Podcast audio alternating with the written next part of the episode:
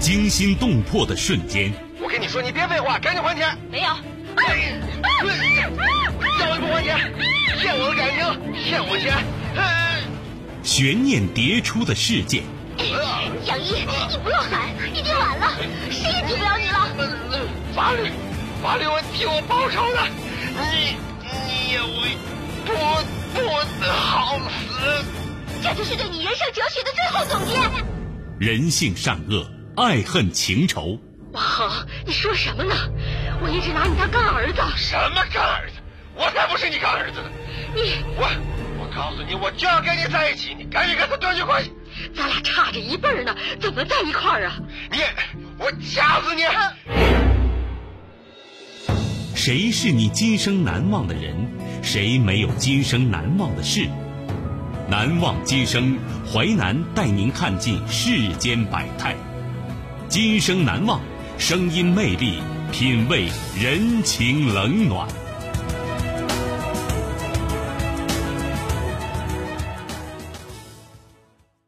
欢迎您收听《今生难忘》，我是淮南。事件回顾：时间二零零四年，地点北京，人物谭玉荣、张欣、吴汉雄，事件女局长贪污，气死丈夫。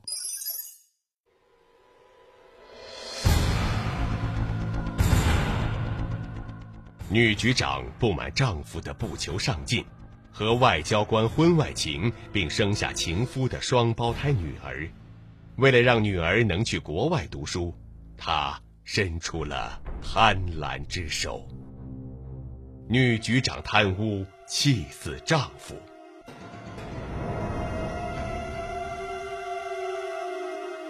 不满婚姻。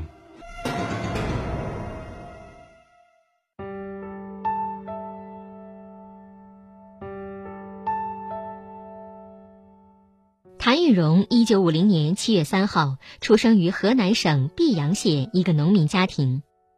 年仅十八岁的谭玉荣，就作为当地仅有的两名工农兵大学生之一，被推荐到北京理工大学物理系深造。入学不久，谭玉荣就当上学生干部。那时的谭玉荣心高气傲，长得又十分漂亮，一入学就成为众多男孩心中追求的目标。但心高气傲的谭玉荣一心要找一个真正配得上自己的人。没多久，同学张欣引起他的注意。张欣来自安徽农村，父母双亡，比他大一岁，长得腼腆白净，平时话不多。在那个吃不饱饭的年代，他不顾自己身体，偷偷将省下来的粮票放在谭玉荣的书桌里。慢慢的，谭玉荣对这个男孩产生了好感。大学毕业后，谭玉荣被分到一家从事图书发行的公司工作，张欣被分到一所大学担任教师。不久，两个人结婚了。谭玉荣业务能力强，又有闯劲儿，因为政绩突出，谭玉荣很快被提拔为出版社的中层领导。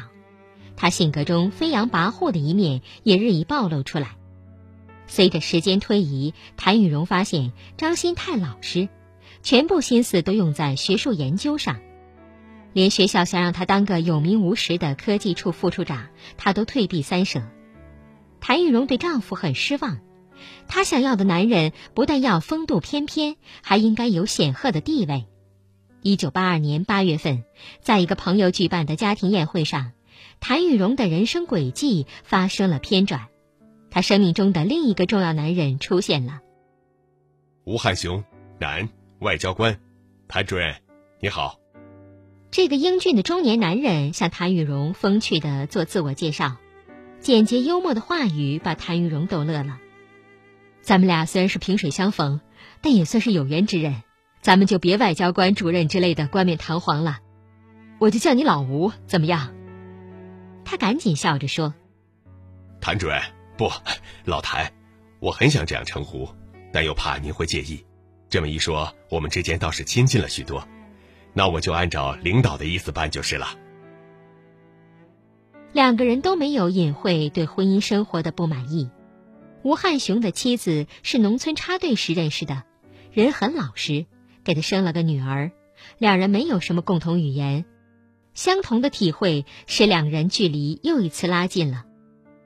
从那天以后，两人开始密切交往。终于在十月一个周末，谭玉荣趁丈夫受邀赴外地进行课题研究，将吴汉雄请到自己家里吃晚饭。两人终于突破了最后的防线。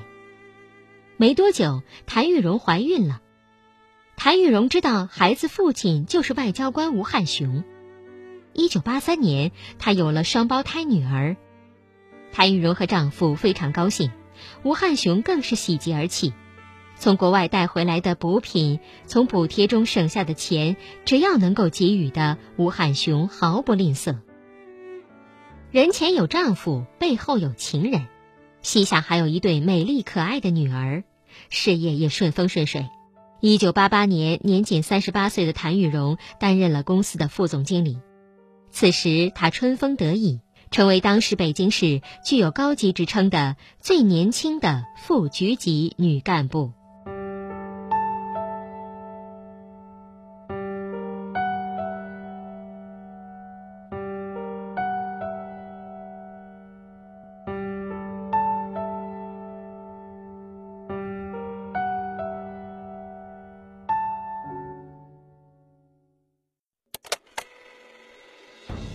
迎您继续收听《今生难忘》，淮南带您看尽世间百态，声音魅力，品味人情冷暖。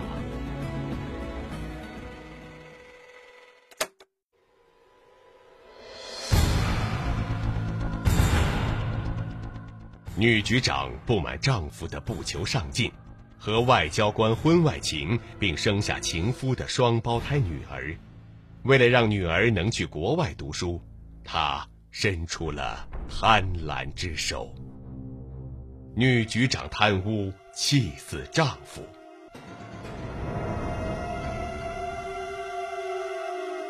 疯狂的补偿。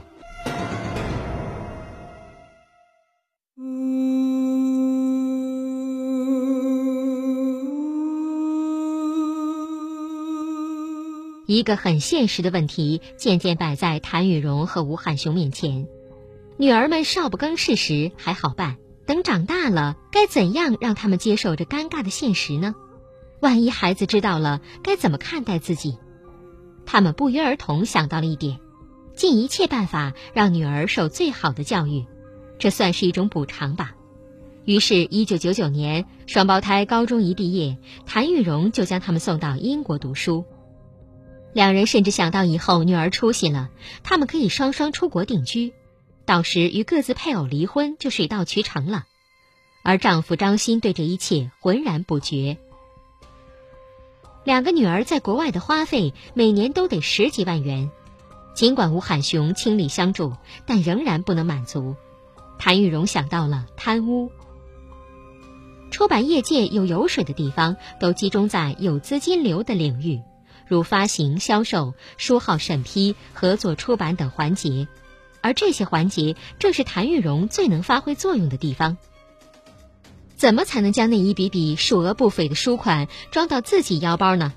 谭玉荣虽然是主管领导，但现实决定了他没有时间，也没有精力做到事必躬亲，所以他需要最靠实的左膀右臂。这个时候，一个人进入谭玉荣的法眼——高志强。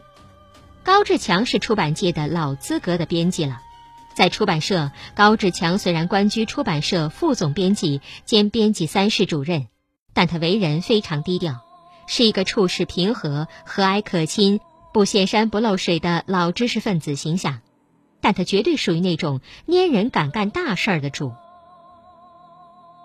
一九九七年，出版社和山东、河南一些教委建立了业务关系。教委系统结账不需要增值税发票，普通发票即可。同时和教委做业务，虽然折扣比较低，但可以用现金结账。这种情况下，早就心里有小九九的高志强向谭玉荣提出，可以找其他单位的发票来结书款。谭玉荣心知肚明，欣然应允。一九九七年三月二十一号。谭玉荣和高志强到河南某地方教委结算出版社《社会练习册》一书的书款，共结书款九万元。高志强试探性的给谭玉荣四万多元现金。看着这么容易搞到手的沉甸甸的现金，谭玉荣内心既激动又有些害怕。高志强向谭玉荣保证：“只要谭主任点头，一切都由我来搞定。干了一辈子，做这点事情啊，肯定会严丝合缝、万无一失的。”为了尽快给远在国外的女儿和自己捞钱，谭玉荣胆子伴随着贪欲也与日俱增。据谭玉荣后来交代。我开始时还不敢，高志强就反复劝我。他说：“我们年纪也那么大了，干不了几年了，该捞的时候就多捞一点儿。”高志强又提出了具体方案，我当时也是有了私心，就对高志强说：“你该怎么做就怎么做吧。”为了让自己的犯罪事实不被察觉，谭玉荣和高志强利用职务之便，打乱了出版社的规范化管理，不照规定执行。在给印刷厂结算印刷费时，他们不是一书一账、一账一结，而是以二十万元、三十万元的整数付款，并且不付明细单。单位的财务部门也给谭玉荣提示过，但是他们根本顶不住谭玉荣的强硬和霸道。就这样，生意一笔笔做下去了。谭玉荣和高志强利用职务之便，采取多印少报、隐瞒印刷销售数量。私下用外单位发票结款的手段，于一九九八年十月至两千年五月截留出版社在山东某地的售书款十一点五万元，除去各项费用，贪污公款五点七万元。谭玉荣和高志强平分了其中将近四万元。谭玉荣和高志强采取同样手段，在经手出版社与河南等地教委合作售书过程中。利用职务之便，于一九九七年至两千零二年截留出版社售书款五十六万元，支付印刷费等费用后，两人将余款二十三万元平分。为了把生意做大，他们甚至成立了一家公司来聚敛财富。一九九七年十二月，谭玉荣和高志强找到已退休的刘某和陈某，以及闲职在家原出版社的编辑江某，鼓动他们成立一家股份公司。一九九八年三月二十号，在谭玉荣鼓动下，刘某、陈某各出资十万元人民币，谭玉荣借给他们三十万元人民币，于一九九八年三月二十一号以五十万元人民币注册成立了一家公司。高志强一方面以出版社编辑身份到某地教委对书稿的写作进行指导，一方面以某地教委作者名义到某出版社联系出版。谭玉荣也通过关系，以七点二万元人民币从某出版社购买了六个书号，在高志强带领下，他们自己成立的公司对自习册的文稿进行编排和录入，而后高志强将书稿印片交给开封某印刷厂进行印刷。之后，谭玉荣和高志强于1998年至2000年数次赴某地教委结算该书书款，并将书款全部侵吞。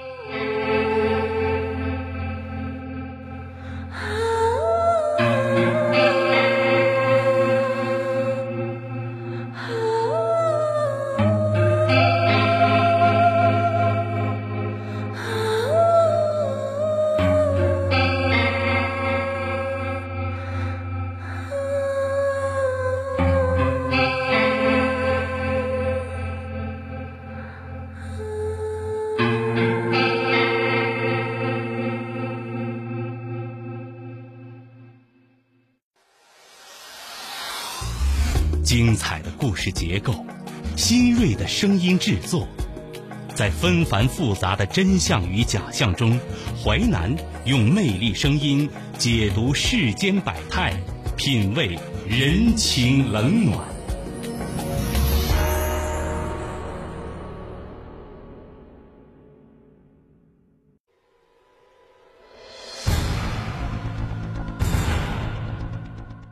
女局长不满丈夫的不求上进，和外交官婚外情，并生下情夫的双胞胎女儿。为了让女儿能去国外读书，她伸出了贪婪之手。女局长贪污，气死丈夫。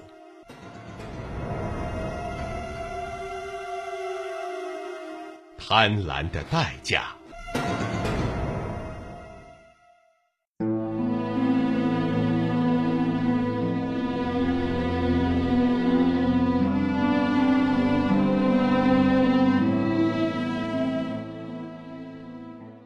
荣除了大肆侵吞出版社书款外，还想尽办法设立小金库，以各种名目贪污公款。在这个比较敏感的领域，谭玉荣的助手除了高志强，还有另外一个关键人物李梅。李梅三十七岁，谭玉荣选择她的主要原因是李梅与谭玉荣毕业于同一所名牌大学物理系，而李梅丈夫开了一家公司，在出版社里，李梅是一个根本不懂财务管理的人。却坐上了实际上兼行会计职能的办公室副主任兼出纳的位置。谭玉荣启用他这个不懂财务的出纳，除了和李梅是同门校友外，李梅的忠诚和对财务知识的无知，恐怕才是真正的原因。谭玉荣以前当过出版社第三编辑室，当过主任。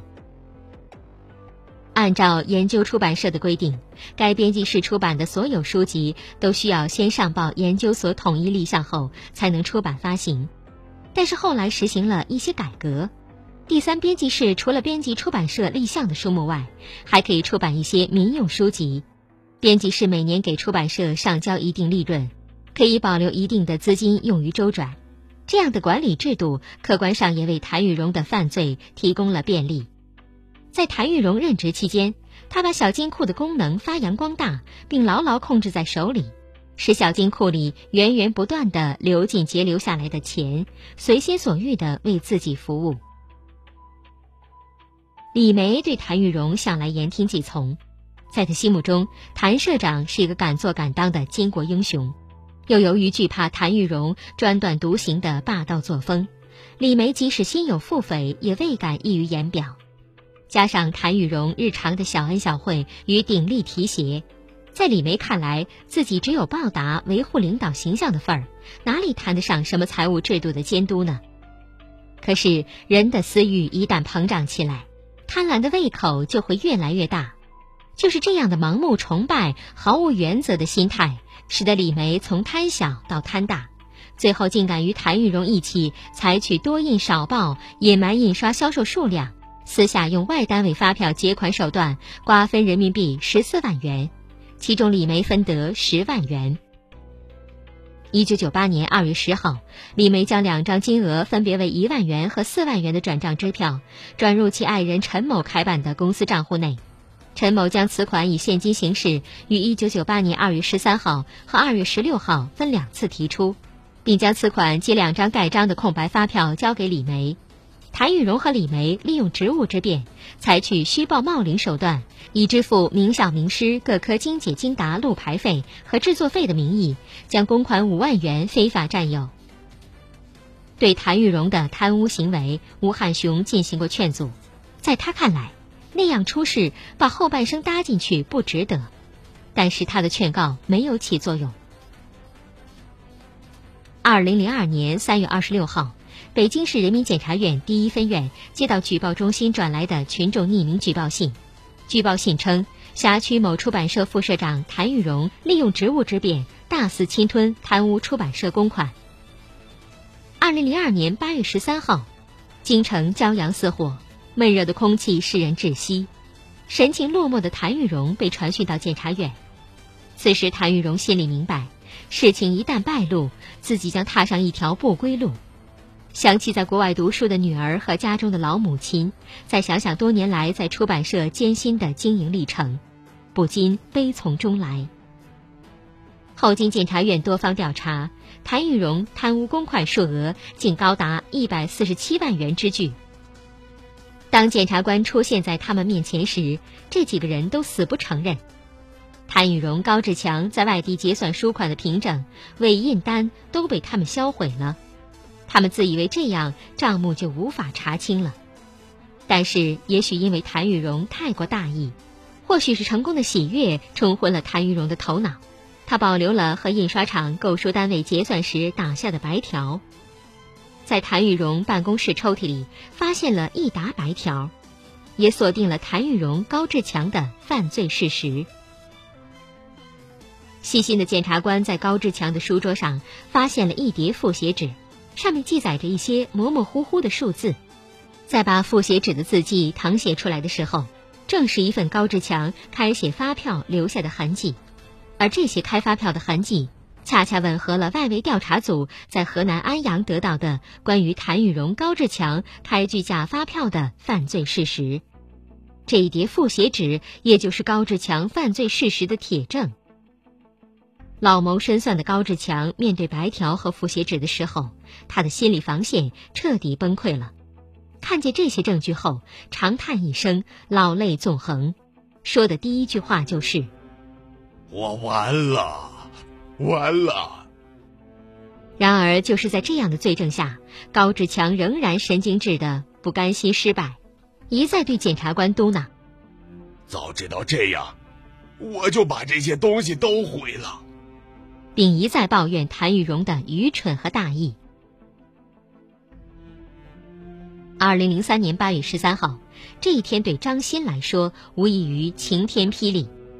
不仅和自己朝夕相处的妻子突然成了硕鼠巨肚，在接受检察人员询问时，尤其看到自己的妻子亲口承认的事实，突然他一屁股坐进沙发里，身子软软的陷下去。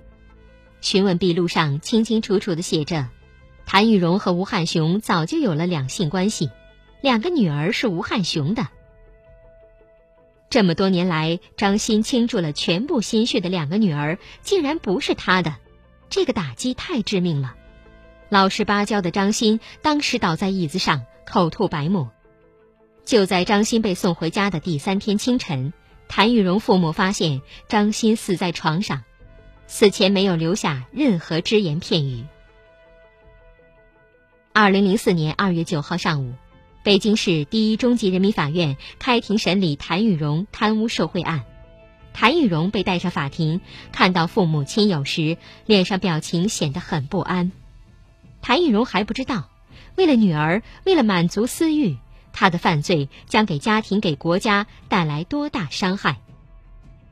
出版社因为谭玉荣名声受损，经济上已经开始陷入亏损。根据法院判决。谭玉荣贪污公款数额达一百四十七万元之巨，已经五十二岁的谭玉荣犯贪污罪，将在铁窗中熬过十五年。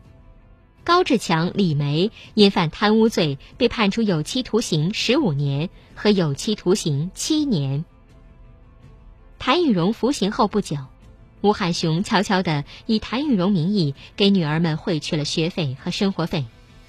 但时间长了，他也难以为继，加上内心沉重的负疚感，他辞去了外交官的职务，提前退休了。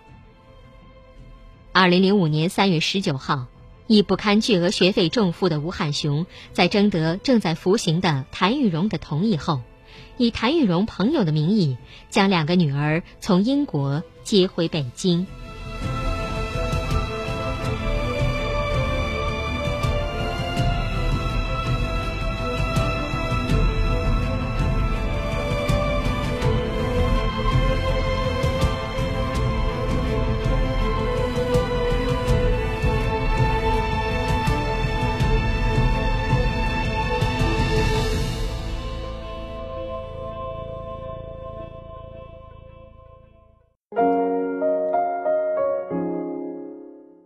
今生难忘启示录，自私与贪婪相结合，会孵出许多损害别人的毒蛇。爱卿，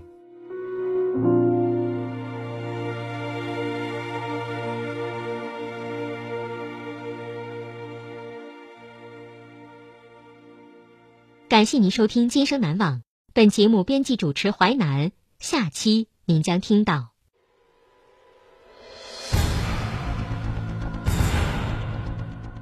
女局长不满丈夫的不求上进，和外交官婚外情，并生下情夫的双胞胎女儿。为了让女儿能去国外读书，她伸出了贪婪之手。女局长贪污，气死丈夫。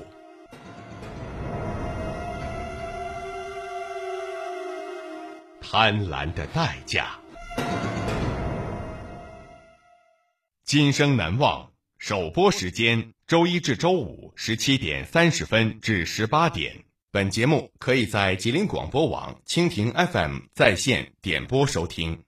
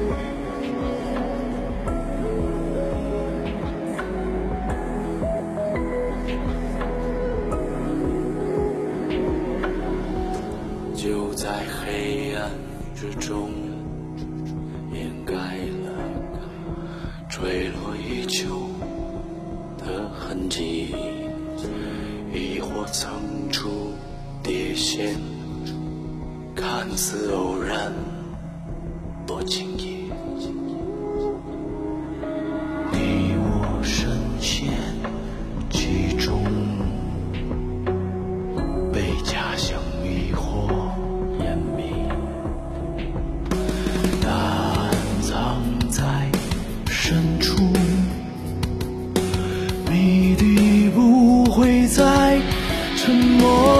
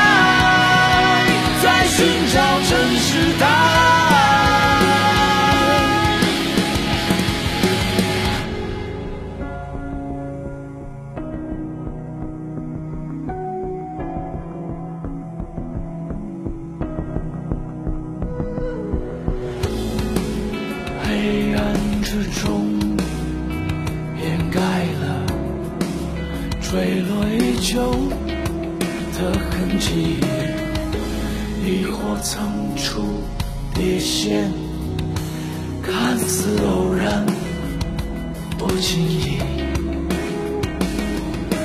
你我深陷其中，